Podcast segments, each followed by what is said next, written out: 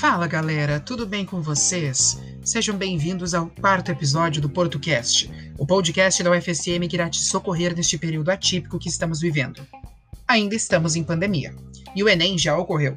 Mas continue com a gente, afinal, a prova ocorre todos os anos e nós também podemos ajudar você durante o ano com as demandas escolares. Portanto, pegue o seu caderno, álcool em gel para se proteger, uma água para se hidratar e bora anotar todas as dicas para se dar super bem em português. Antes de começarmos o episódio, uma informação importante. Os mitos que nós utilizamos aqui foram trazidos pelo professor Marcos Banho em seu livro Preconceito Linguístico, que, aliás, é uma ótima indicação de leitura. Seguindo, vamos responder a pergunta que ficou do último episódio, pois o mito que abordaremos hoje é o de que o certo é falar assim porque se escreve assim. Cá entre nós, quem é que fala como se escreve? Quem nunca falou leite, ou beijo, ou por quê? E será que por isso nós estamos falando errado? Novamente, entra a questão de variação linguística. O que cabe é procurar ensinar a escrever de acordo com a ortografia oficial, mas não se pode fazer isso tentando criar uma língua falada artificial, e reprovando como erradas as pronúncias naturais do sujeito. E novamente vai entrar em questão a adequação e inadequação ao contexto, já que em uma entrevista de emprego nós vamos procurar utilizar de uma comunicação mais formal, diferente de quando estamos falando com o nosso primo de 3 anos, por exemplo, e aí a comunicação será de forma mais informal. Outro mito que se relaciona com a norma padrão é o de que é preciso saber gramática para falar e escrever bem. Para esclarecer o porquê dessa declaração ser um mito, é simples.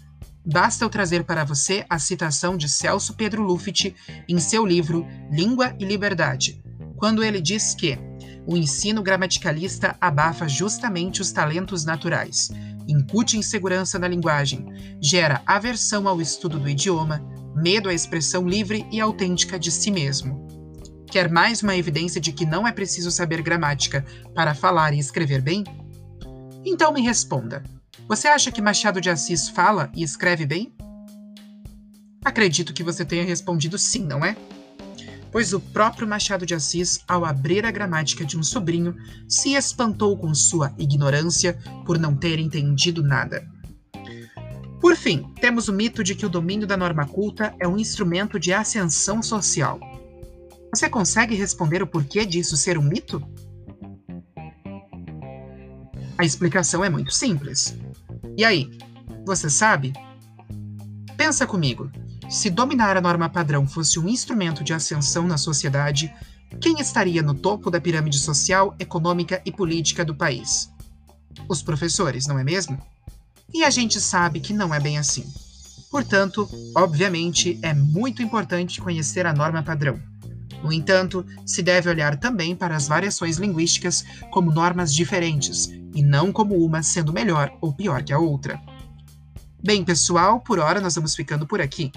Não deixem de nos seguir em nosso Instagram e enviar sugestões e dúvidas para @portucast. E ainda não deixe de nos visitar no Spotify para rever os, os episódios anteriores. No próximo episódio, nós vamos refletir sobre estilos linguísticos.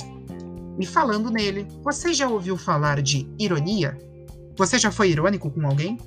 Não deixe de conferir sua resposta na próxima semana. Tchau, tchau e até lá!